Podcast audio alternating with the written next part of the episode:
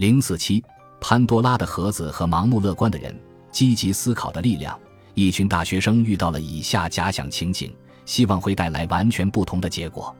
仍然满怀希望的学生的反应是更加努力学习，想尽各种方法提高最后的总成绩。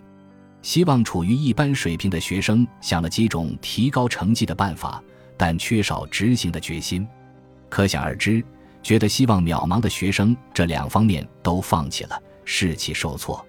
这并不是理论上的问题。堪萨斯大学心理学家 C.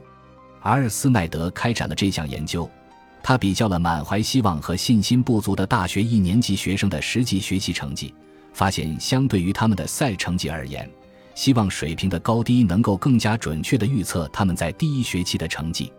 SAT 是衡量学生是否具备大学入学资格的标准考试，而且与智商高度相关。在智力水平大体相当的情况下。情绪潜能再次起到了关键的作用。斯奈德的解释是：满怀希望的学生为自己设立了更高的目标，并且清楚该如何努力实现目标。对于智力水平相当的学生，他们学习成绩出现差异的原因在于希望不同。大家熟知的传说人物潘多拉是古希腊的一位公主，妒忌她美貌的天神送给她一份礼物——一个神秘的盒子。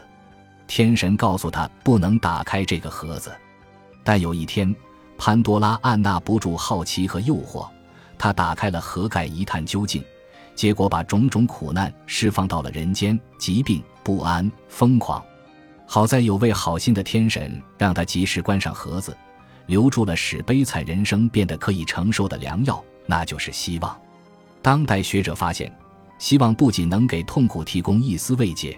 而且对人生有着难以置信的作用，无论是在学业还是职业领域，希望都会带来好处。严格的说，希望不仅仅是认为一切都会好起来的乐观看法。斯奈德把希望准确地定义为，无论目标是什么，都相信自己有决心，而且有能力实现既定的目标。从这个意义上说，人们对希望的感觉各不相同。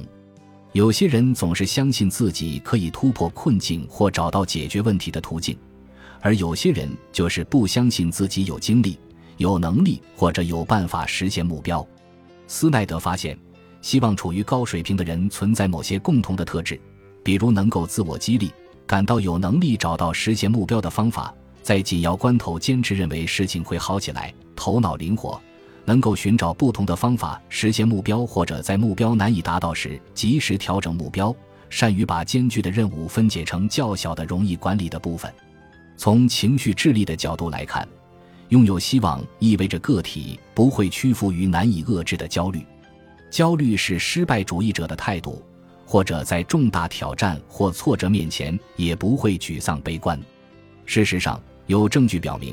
心存希望的人追求人生目标时，比其他人更少抑郁，总体上较少焦虑，而且情绪困扰也较少。